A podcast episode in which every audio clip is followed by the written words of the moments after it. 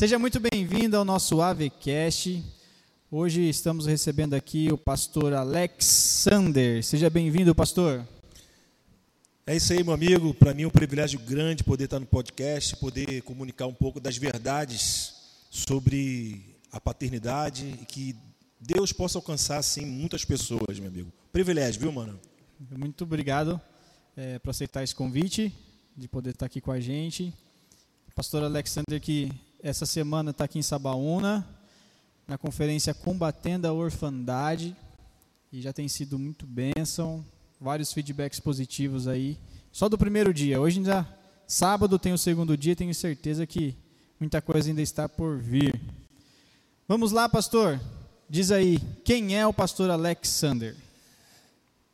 Meu campeão, pastor Alexander, um cara apaixonado por Jesus, que busca cumprir o seu chamado, a sua vocação. Eu entendo que eu tenho 46 anos, não parece, claro, parece que tem menos, né? Mas eu entendo para aquilo que eu fui chamado. Deus, hoje eu, eu falo sobre um assunto, sobre o combate à orfandade. Eu entendo que o Espírito Santo ele me selecionou para essa obra. Sou casado com Luciana, muito bem casada, uma paraibana mesmo, lá do sítio de São Bento. Eita. Uma benção de Deus. Tem um filhão chamado Mateus, esse menino que Deus colocou na minha vida para mudar a minha vida. Coisa linda. Para me curar da, de alguns sintomas de orfandade. E o pastor Alexandre é aquele cara que, que quer ser um instrumento de Deus para onde ele enviar sobre essa temática de, de orfandade, entendeu, irmão? E muito feliz de poder comunicar essas verdades. É isso que Deus tem feito.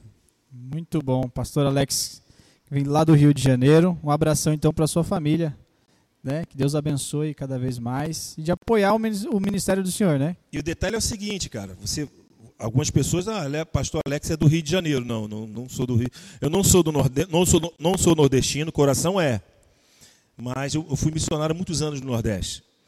Não sou carioca também, eu sou gaúcho, meu irmão. Eita! Um gaúcho que casou com uma paraibana e meu filho nasceu no Rio Grande do Norte. Pra você entender um pouco da minha meu vida, Deus meu irmão. Gosta de churrasco, então. Ah, sim, amo. Legal.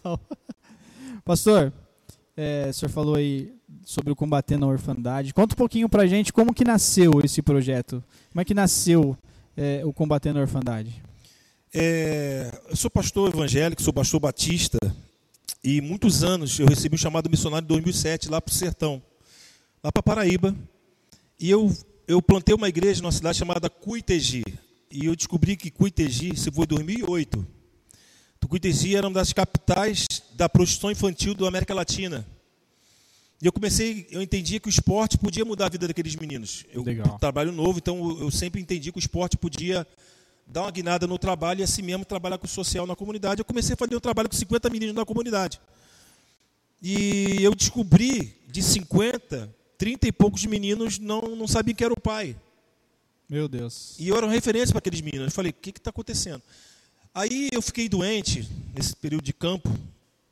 E a minha igreja mãe me levou para João Pessoa, para a igreja mãe. E lá tinha um congresso de jovens, um congresso muito forte. E eu tô lá mesmo, tô, tô hospedado na igreja, um monte de jovens fazendo bagunça lá, correria. Sabe normal, como é que é jovem, mano? Normal, normal. Cara, e tinham várias oficinas. Uma das oficinas era como usar o esporte para impactar a comunidade. Eu falei, opa, estou trabalhando com isso. falei, Deus, opa, Deus permitiu eu estar aqui.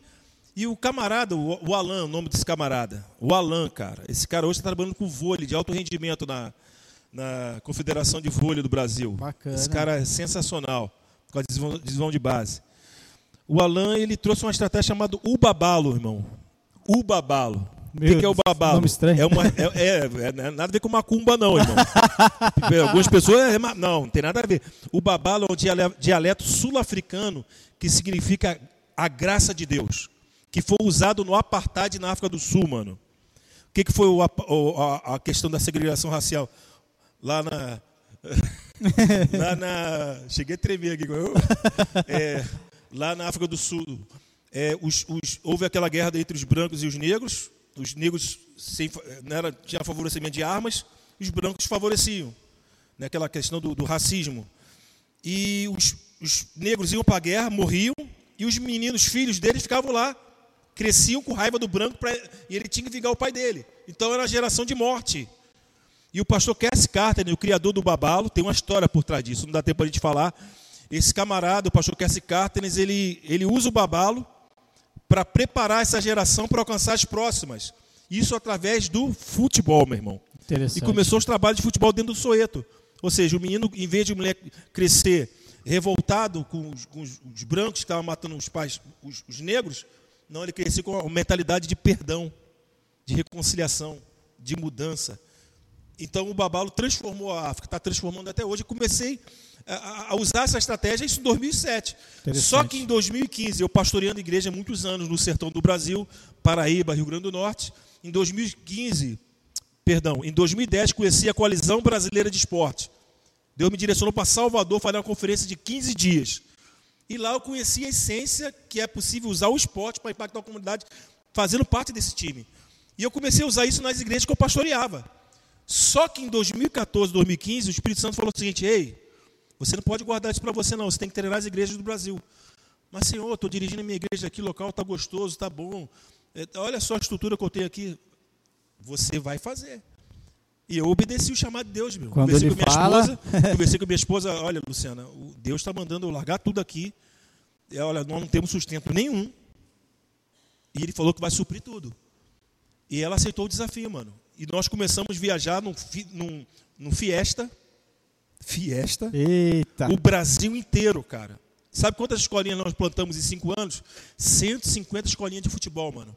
A gente preparava as igrejas, preparava treinadores que iam ministrar paternidade nas, nas, nas comunidades.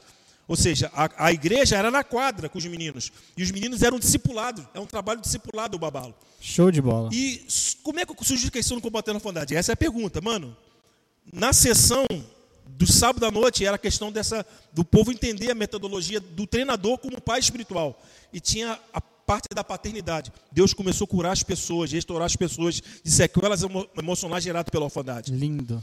E em 2017, mano, eu conheci pessoalmente o, o criador do Babalo, o pastor Cassie Carteres. Ele estava fazendo uma conferência do O Mundo Precisa de um Pai, uma estratégia que ele criou, está em mais de 100 países hoje. O mundo precisa de um pai. E eu conheci esse camarada. E eu fiquei impactado e aquilo complementou a questão da paternidade, da administração na minha vida. E eu recebi um convite em 2018 para fazer uma viagem para o Panamá junto com o pastor Cass Cartenes. Ele me treinou lá, cara. Que legal. E ali eu comecei a ministrar o mundo precisa de um pai, com a pegada de um babalo tal. E nesse tempo já não estava dirigindo mais igreja, porque Deus mandou não, não dirigir mais igreja. Já saiu do conforto, já saí, saiu. Saí da zona do conforto, né? Porque é um chamado especial também. Mas, meu amigo, eu sei o seguinte: eu, eu entrei numa crise muito grande, existencial. E em 2018 eu decidi largar esse ministério e estacionar numa comunidade para ser um missionário. Mas era o Alex que queria, não era Deus. Tava, Deus mandou ir. Estava buscando conforto de novo. Filho, cinco anos viajando. A esposa, ela vai, ela, ela tem um chamado, mas eu queria dar um pouco de conforto mais para minha esposa e meu filho. E paramos num lugar chamado Riachuelo, no Rio Grande do Norte. Eu tinha tudo disponível. A conversão me abençoou tal. Aí só que eu tinha uma agenda, filho. Essa agenda, eu tinha que viajar 1.500 quilômetros para cumprir essa agenda. Eu estava no Rio Grande do Norte, ia para é, Sertão da Bahia, Guanambi, congresso de jovens, 500 jovens. E eu não, ia, não ia desmarcar com o pastor. Eu estava nesse campo missionário, mas eu pedi autorização para o meu pastor presidente. Pode ir, Alex. Eu fui, meu irmão. Fui só para cumprir a agenda. Só que quando começa a ministrar para aquele jovem sobre paternidade, o Espírito Santo falou assim: Ei, quem mandou você parar? Eu mandei você parar? Eu não, senhor, minha família. Eu não mandei. Você larga o trabalho que você começou. Eu falei, deu seis meses, eu vou me queimar. Que história é essa? As pessoas investiram. larga. Você vai escrever um livro chamado Combatendo a Orfandade. E esse vai ser o tema do seu ministério, cara. E esse negócio vai explodir no Brasil e no mundo. Meu Deus. Eu falo, Deus, como é que eu vou falar isso com o pastor Eudes? Como é que eu vou falar isso para o meu pastor presidente? Como é que eu vou falar isso com a igreja? Já tem um grupo de pessoas lá, Senhor. Seis meses ele não estou. A obra é minha. Faça o que eu te pedi. Meu amigo, eu sei que Deus fez, cara. Todo um Moveu processo. Tudo. Eu escrevi o livro em dois meses. Deus me deu recurso para imprimir o livro. E eu fiz uma viagem do, do Rio Grande do Norte até o Rio Grande do Sul, batendo e voltando e começamos a ministrar sobre combatendo a orfandade. E menos de três meses nós vendemos mil livros. Não é questão da venda, porque o assunto se tornou tão forte que as pessoas queriam adquirir para serem abençoadas. E ali começou a combater a orfandade, mano. Então, esse projeto hoje tem alcançado milhares de pessoas e tem sido uma benção. Então, é um ministério que, que Deus me chamou. Então, existe, pode perceber que existe um preparo. Você que está aí, você é jovem, você está falando, Deus, como é, que, como é que eu vou crescer naquilo que o Senhor me chamou? Tem que ter uma base. Eu tive uma base. Eu comecei lá, ó. ó é um processo. Então, para Deus estar atuando da maneira que Ele quer, Ele tem que preparar a gente, uma série de coisas. Então, combatendo a orfandade nasceu com uma raiz forte sobre paternidade, mano. Essa é a essência do combatendo a orfandade. Muito bom. E a gente sabe que é, esse assunto em si é, é uma grande necessidade, acredito que não só no Brasil, né, não só, mas é, no mundo inteiro. É, a instituição família em si ela tem sido atacada de todas as formas, de todos os jeitos, e quem acaba sofrendo também é, é os, os, filhos né, que vêm em crescimento, que necessitam desse amparo, dessa educação é, dos seus pais, e às vezes não tem os pais próximos, ou até tem os pais unidos, mas não tem eles presentes. Então acredito que é, é uma cura é, direcionada por Deus através da sua vida, né, que logicamente é, não é fácil, não foi fácil, acredito também que não seja, mas que é para curar não só a igreja brasileira, mas também a todos aqueles que é, estão perdidos aí, né, e talvez não saibam que o maior problema deles é, está vinculado com, com esse assunto, né. É, pastor, qual é a estratégia então que o senhor usa dentro do combater na orfandade? É, Igor, nós temos algumas estratégias muito especiais que foi construída ao longo do, de alguns anos. Deus foi dando algumas estratégias dentro do babalo, do mundo precisa de um pai. Então a gente pegou algumas coisas e uma das estratégias que eu uso, por exemplo, a gente quer alcançar é, essa geração para alcançar os próximos. Então eu trabalho muito com crianças, adolescentes e jovens. Então eu usei uma estratégia da gente plantar projetos sociais na comunidade em parceria com a igreja local para alcançar crianças, jovens e adolescentes. Então prepara treinadores com essa pegada de paternidade para ministrar isso na comunidade. Por que, que a gente usa esse público de crianças, jovens e adolescentes? Meu amigo, deixa eu te contar aqui um pouquinho sobre a metodologia do combatendo a orfandade para entrar nessa questão da estratégia. Por exemplo, é, Deus criou a gente para ter uma vida de sucesso. Isso aí é o nosso alvo. Só que existe um, um, um período da nossa vida, por exemplo, eu nasci, tenho, tenho dois dias de vida. Essa criança, quando nasceu, ela vai passar por um período de preparação.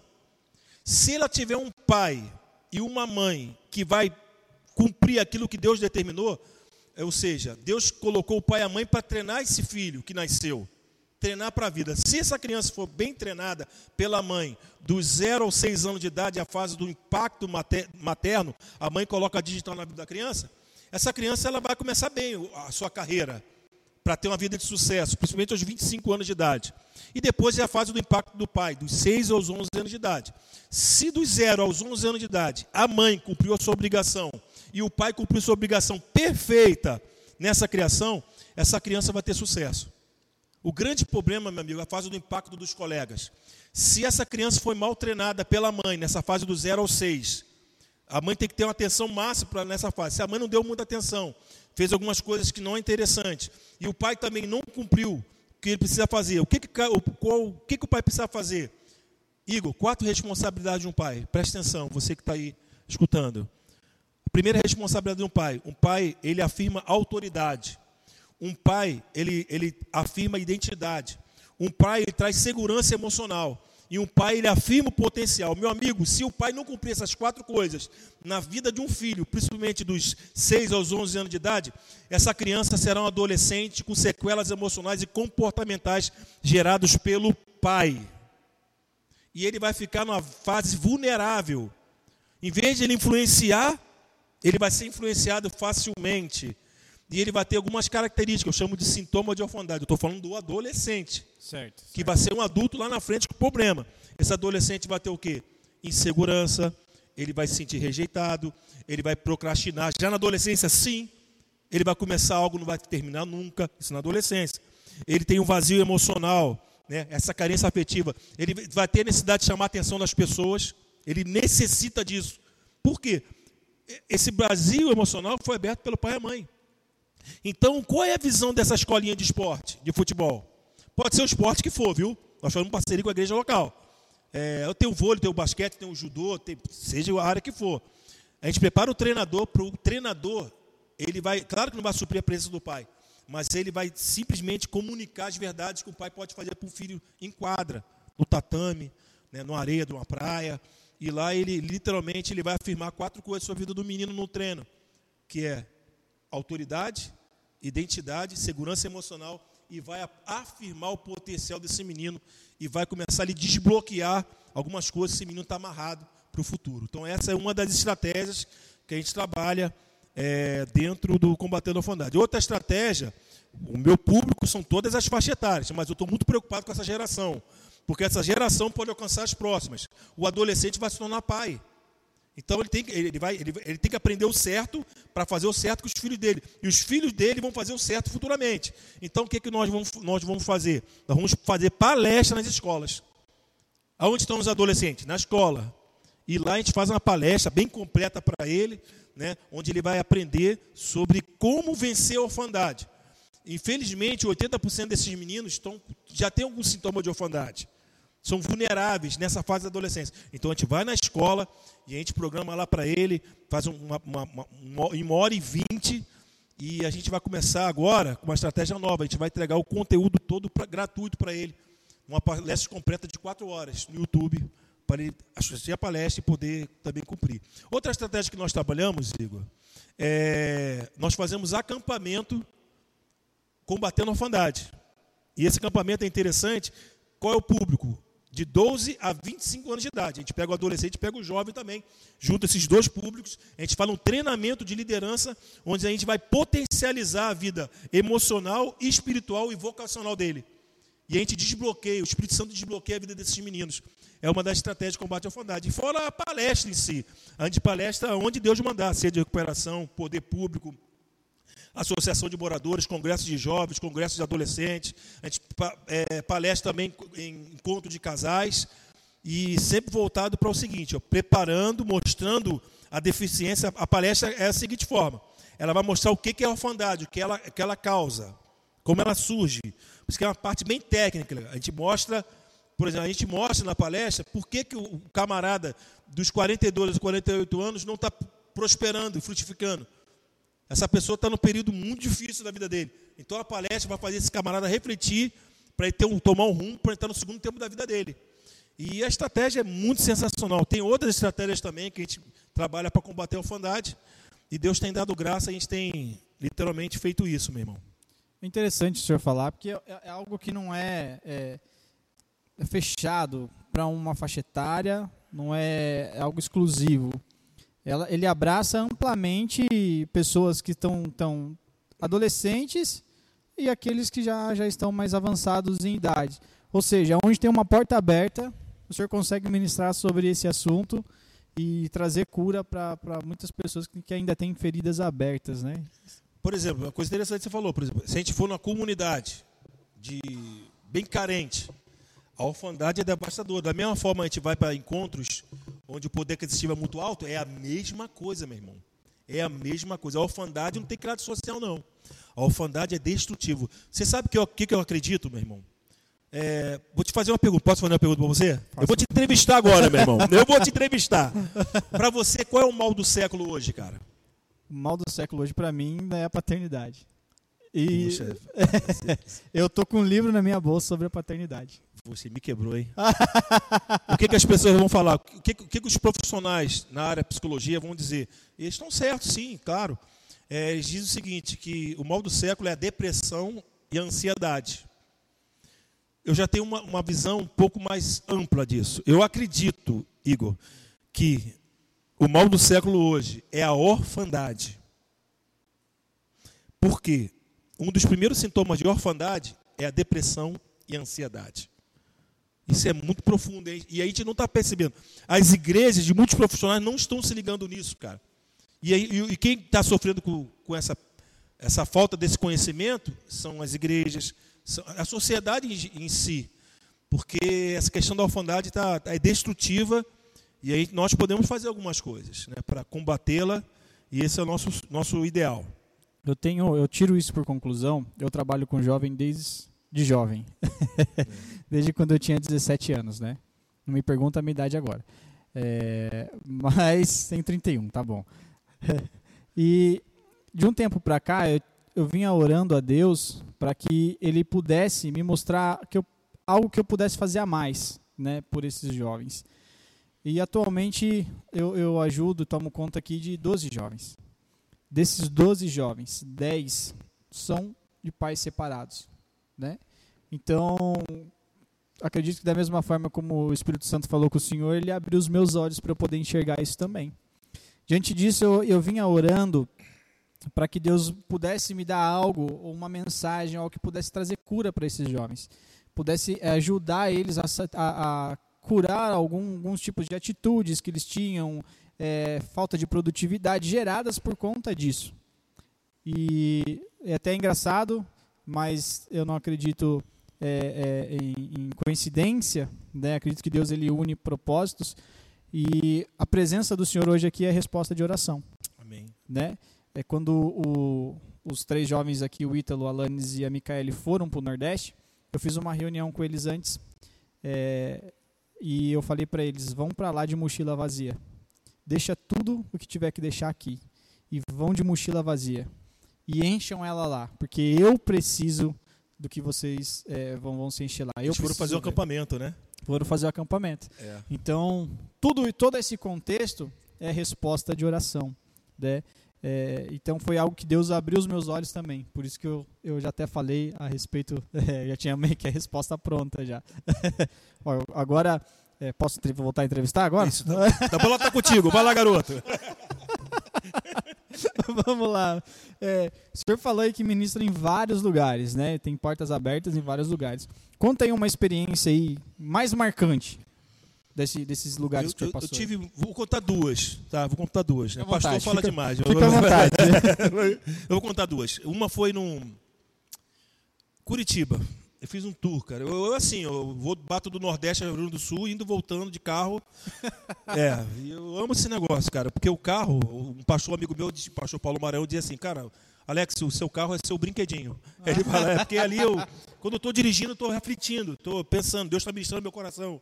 Então ali é o momento de eu parar e, claro, estou prestando atenção na estrada, né, porque isso que eu estou aqui. Né, mas, é, e eu fui, minha família, para Curitiba, muito frio, foi, faz uns quatro anos isso.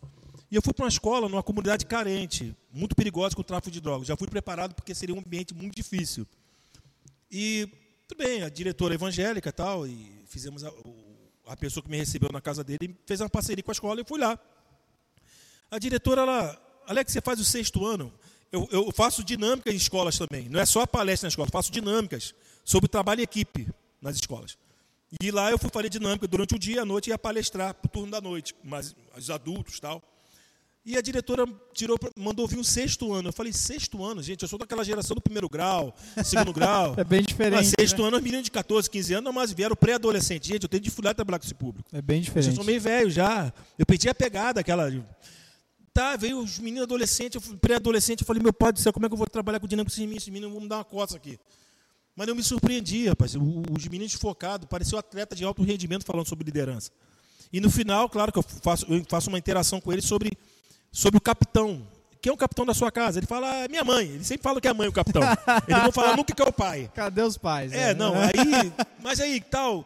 E a gente começa a falar, minha vem cá, cara, e você na sua casa, no seu time, o seu principal time é a sua família. Como é que é você nesse time, meu irmão? Aí eles começam a falar, ah, eu estou vacilando, eu estou pronto para ser expulso no meu time. Eu tô, tenho vergonha do meu pai, já roubei, já fiz. Eles começam a interagir.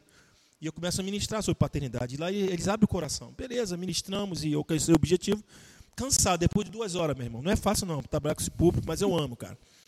A diretora falou assim, Alex, faz o sétimo ano. Eu falei, sétimo ano? E eu pensando, deve ser os caras já velhos, já, né?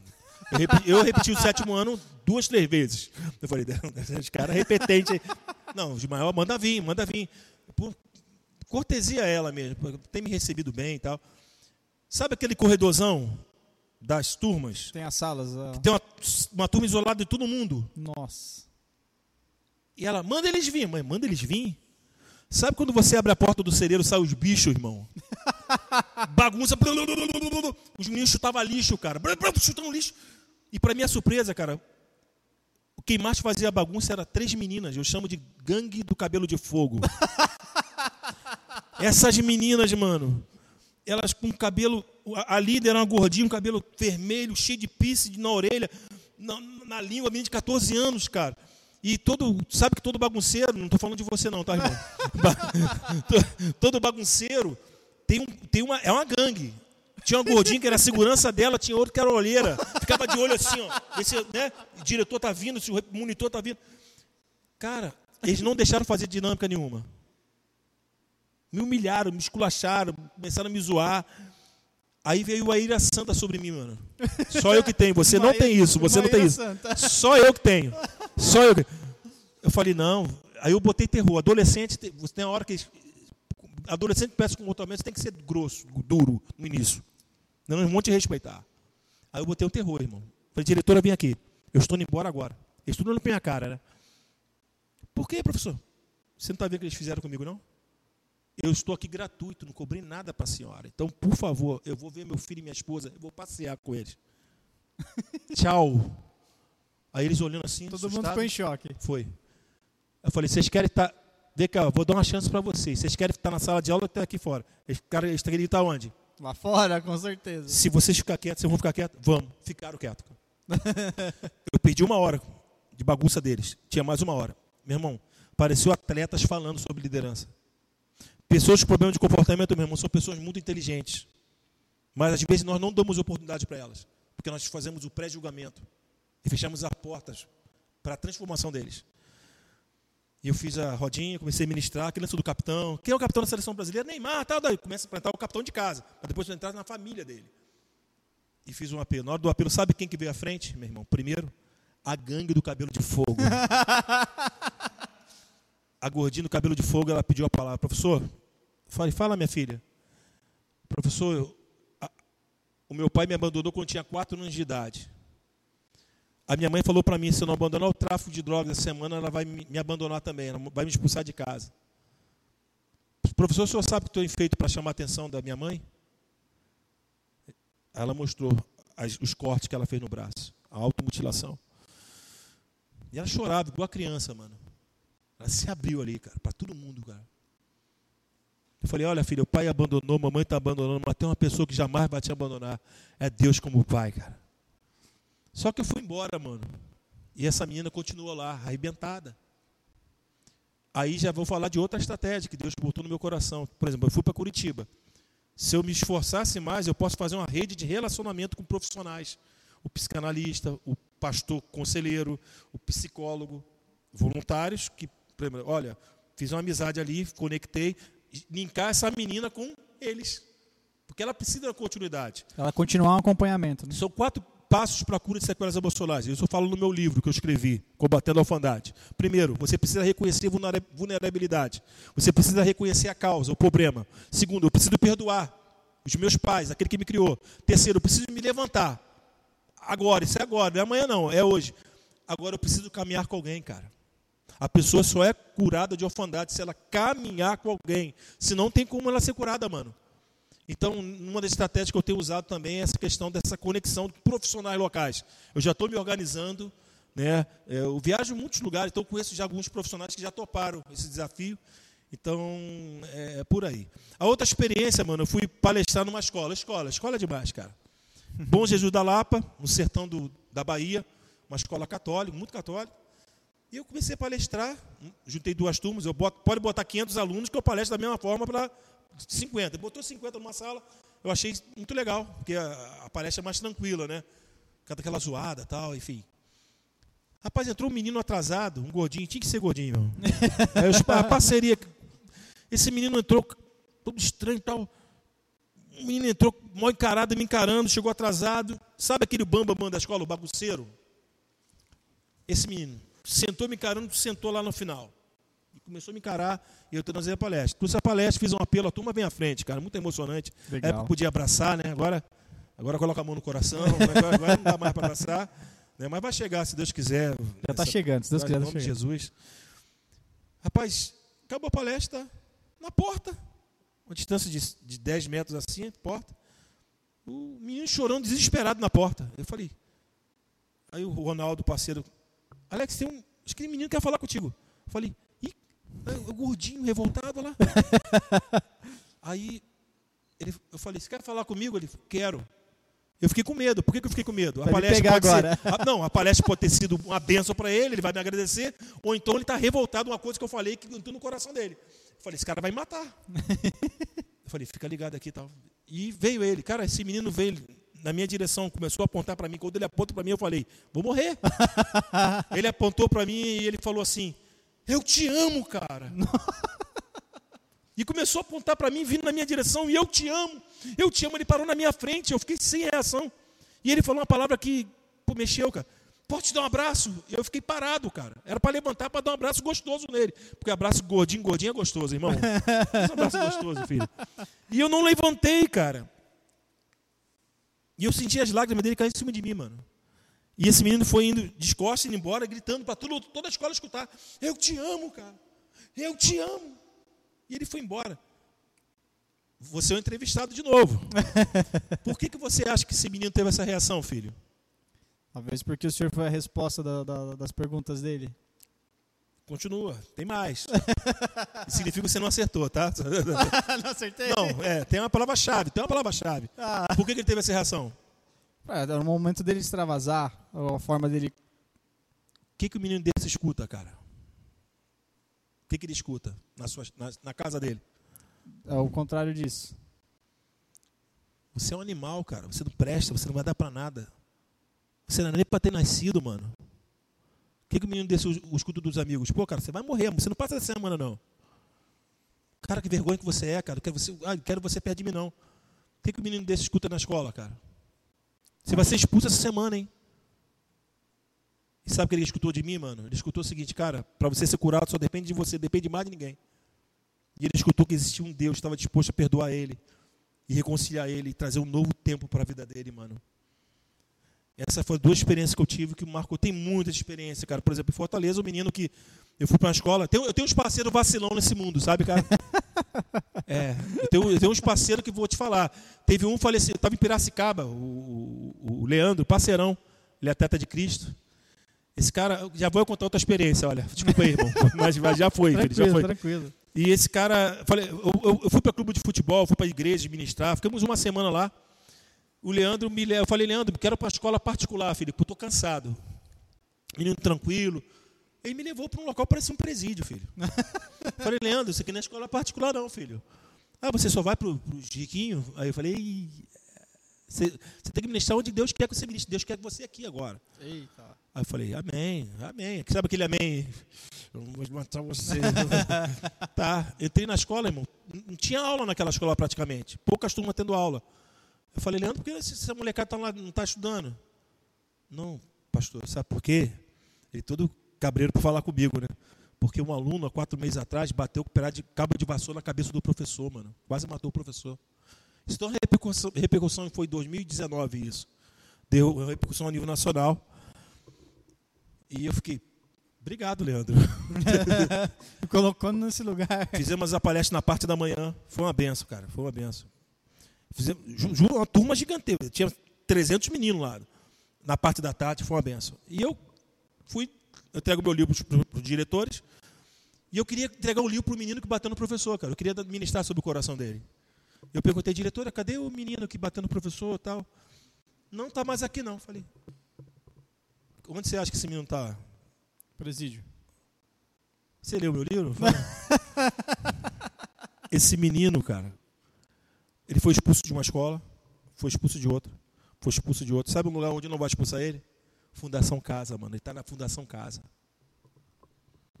Você entende o que eu estou querendo dizer? É muito fácil gente querer se livrar de problema em vez de tratar, cara. E esses meninos precisam da nossa ajuda, mano. Por isso, isso eu combatendo a orfandade. Aí fui para Fortaleza, Franzé e o Lucas. Dois amigão. Eu vou passar esse podcast para ele, irmão. Dois vacilão. Ô, Lucas, uma escola tranquila, tô cansado. Os caras me sugam, mano. De manhã, tarde de noite, ministrando em algum lugar. Tá, cheguei, uma escola pior do que o presídio, mano. Tinha até guarita. Falei, não, você quer, quer ficar de recuperação, filho? Meu Deus. Entrei, E mesmo esquema, corredorzão, uma turma isolada. Falei, já vi esse filme. Só que cheguei na hora de trazer a palestra para uma turma, os alunos tacando bolinha de papel no professor, cara. Era guerra de papel no professor e o professor dando aula. Aí eu falei, eles vão tacar essa bolinha de papel em mim. eu falei, eu não me responsabilizo por minhas atitudes. Eu não me responsabilizo, não. Veio a Ira Santa, vai vir a Ira Santa, eu vou pegar um moleque desse. Meu amigo, minha palestra uma hora e vinte. Eu comecei a palestrar, fui duro com eles, porque aluno problema de comportamento. Mas para me pressionar, o Lucas fala assim, pastor, fiquei sabendo que tem cinco traficantes dentro dessa sala. Aí eu falei, eita. que emoção. Palestra de uma hora e vinte foi meia hora, irmão. Metade estava focada, metade não estava. Sabe quando você faz uma palestra e você se sente frustrado? Não sei se você se sentiu assim. Sim. Eu falei, não alcancei o objetivo. Geralmente vem a turma toda na frente, vem duas pessoas. Fiquei frustrado, fui lá para fora, acabou a palestra tal, meio triste. Fiquei triste, cara, porque podia, podia ter sido diferente. Eu falei, errei alguma coisa, onde que eu errei? Eu, eu faço crítica comigo mesmo, aonde poderia ter melhorado, né, a abordagem, porque é um público diferente que eu não estava acostumado. E quando eu estou falando essa reflexão lá fora, tal, bem triste, quase chorando, bicho, fiquei muito triste. Veio um menino de 15 anos, cara. Esse menino falou: pastor, obrigado, o senhor mudou minha vida, cara. E ele me entregou, cara, as maconhas dele. Poxa. Ele era um dos traficantes, cara, da, daquela Olha escola. só. O Espírito Santo falou: É, ainda bem não é você que faz essa obra, né? Parabéns. Entendeu? A gente não é nossa, cara. Então, se você alcançar um coração, já, já valeu a pena, né, cara? Então, tem muitas, muitas histórias que a gente passa com igrejas, no Rio Grande do Sul, lá vai eu contar outra, meu Deus do céu. Uma cidadezinha bem pequenininha, cara, bem pequenininha. E eu, eu, eu palestro para 5 mil pessoas numa igreja, mas palestro também para um grupo de 15 pessoas. Eu dou meu, meu sangue como se fosse multidão, sabe, cara? Da mesma forma. E tinha 15 pessoas naquela congregaçãozinha, cara. E eu palestrei, mó garra, no final fiz o apelo, a turma veio à frente, a gente ministra, um senhor de 50 e poucos anos de idade. Esse cara chega para mim e fala assim, Igor, ele falou assim, Pô, obrigado, cara. Eu falei, amém, cara, amém. Eu esperei 56 anos por essa palestra. Meu obrigado, Deus. mano. Aí eu fico. Aí eu fico pensando, pô, minhas limitações, sabe? Pô, cara, às vezes pensa que tem que parar, mano. Entendeu? Falta de apoio, falta de recurso. Aí o Espírito Santo fala assim: usa a pessoa para falar, cara, esse negócio é importante para a vida. Você vai parar, vai desistir. Então, é isso. É algumas experiências que marcaram o outro. E meninos procurar você, né, o menino, na, na, escola, o menino adquire o livro, depois de duas horas, o menino entra em contato comigo, porque o livro tem meu zap, e esse menino fala assim, cara, acabei de ler seu livro. Eu falei, cara, eu dei palestra duas horas atrás. Não, obrigado que esse livro mudou minha vida. Eu falei, não.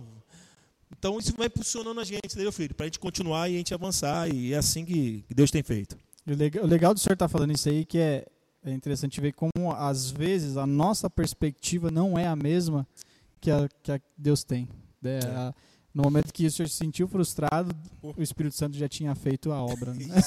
Isso, isso, cara. Isso é bacana. Pastor, partindo aqui já para o nosso final, é, qual que é a expectativa que o senhor tem aí para o futuro? Mano, eu tenho um sonho. Eu tenho um sonho, cara. Eu tenho um sonho, mano. É o Obama que fala sobre isso, né? é, eu tenho um sonho. Tal. Martin Luther King, né? Eu tenho um sonho, cara. Eu sonho, mano. Eu, tenho, eu sou muito sonhador, cara. Eu sonho por exemplo, eu tenho 46 anos, eu estou naquela fase de, do, do, intervalo. Isso fala no treinamento, no Mundo Precisa de um Pai, que eu com 46 anos tenho que saber para que, que Deus me chamou. Eu entendo que Deus me chamou para falar sobre paternidade. E o meu sonho, eu estou preocupado agora com as próximas gerações de, de legado. Eu estou naquela fase de preparar pessoas para palestrar melhor do que eu. E usar estratégia melhor do que eu. Então, formar um time de pessoas que vão poder ministrar muito melhor do que eu. E, então eu, eu, eu tenho estou voltado para isso. Esse é meu meu canal de sonho. E também conectar aqueles lances dos profissionais que falei para você. Esse é meu sonho. De cada cidade, cada região tem pessoas que falam assim: Ah, você está aqui, eu vou te ajudar. Pode mandar os adolescentes que eu vou tratar. Esse é meu sonho. Esse é o legado, mano. Entende? Então eu queria que você que tem acesso a esse podcast orasse pelo Combatendo a Orfandade, mano. A gente vai na sua igreja, a gente pode comunicar isso no Conto de Casais, numa escola. Você, pastor, que está tendo acesso agora, você que é profissional, você que é dentro da escola, você que é professor, a gente vai na boa, a gente vai te, te pega um ônibus, precisa pegar avião, a gente pega, precisa vir de jumento, a gente vem também, filho, para comunicar. A gente quer pregar essa palavra, a gente quer pregar esse amor.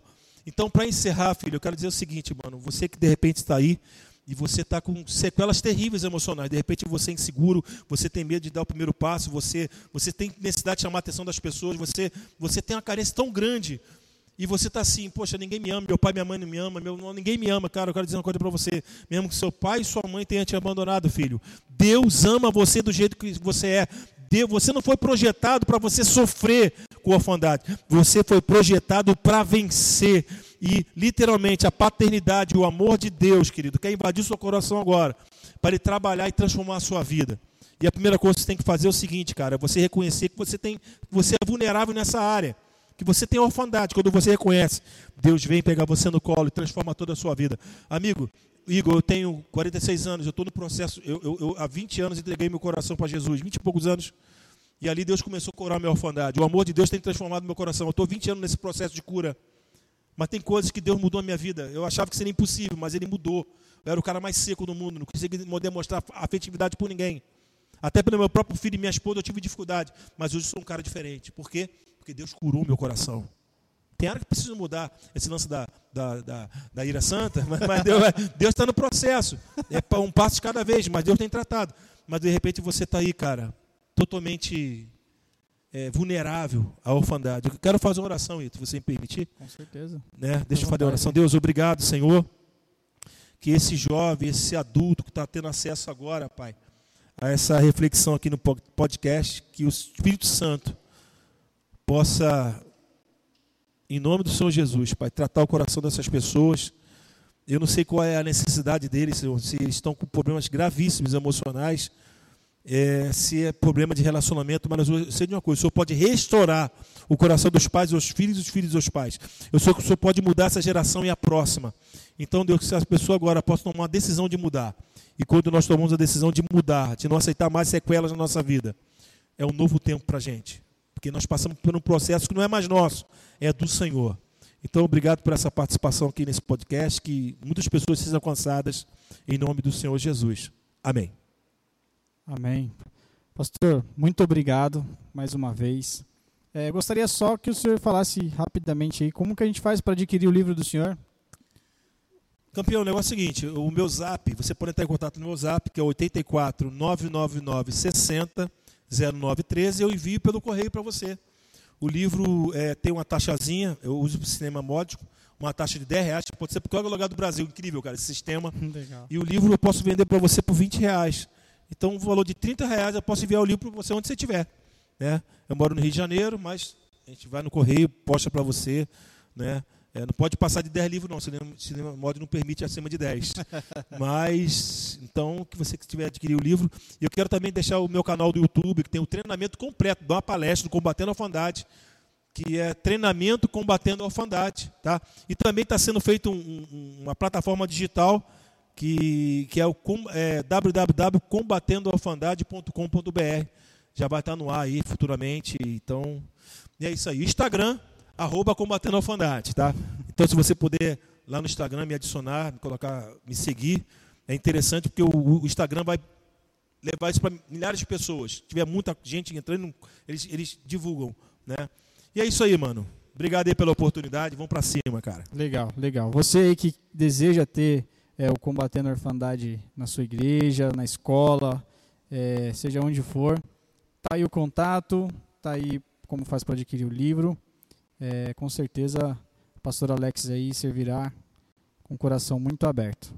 Bom, é isso. Esse foi mais um AVCast. Obrigado a você que acompanhou até aqui e até a próxima. Um grande abraço.